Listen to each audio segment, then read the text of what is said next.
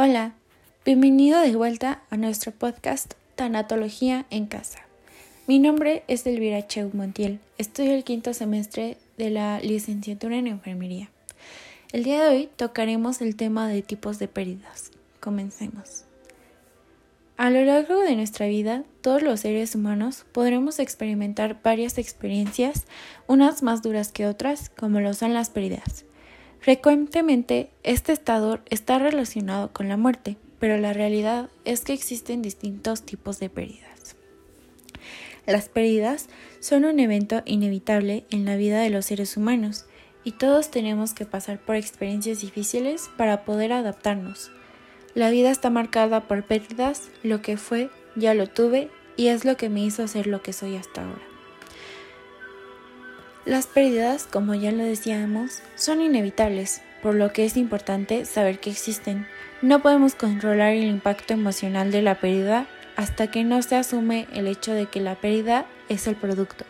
Esto dependerá de la severidad de la pérdida y la devastación, la cercanía que hayamos tenido en las relaciones, vínculos y apegos con las personas u objetos.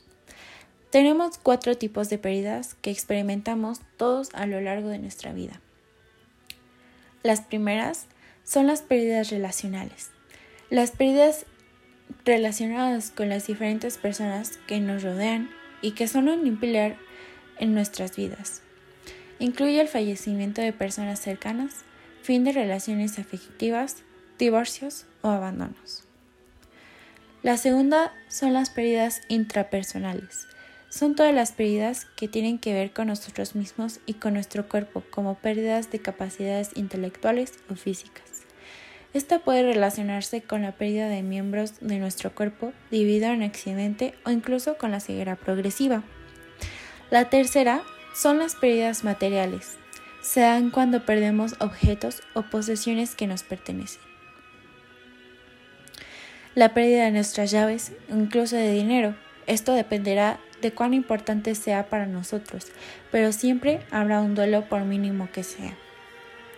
Y la última son las pérdidas evolutivas,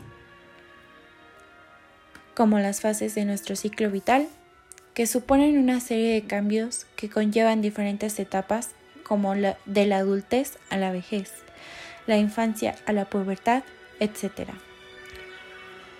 Las pérdidas son importantes como el duelo que pasamos.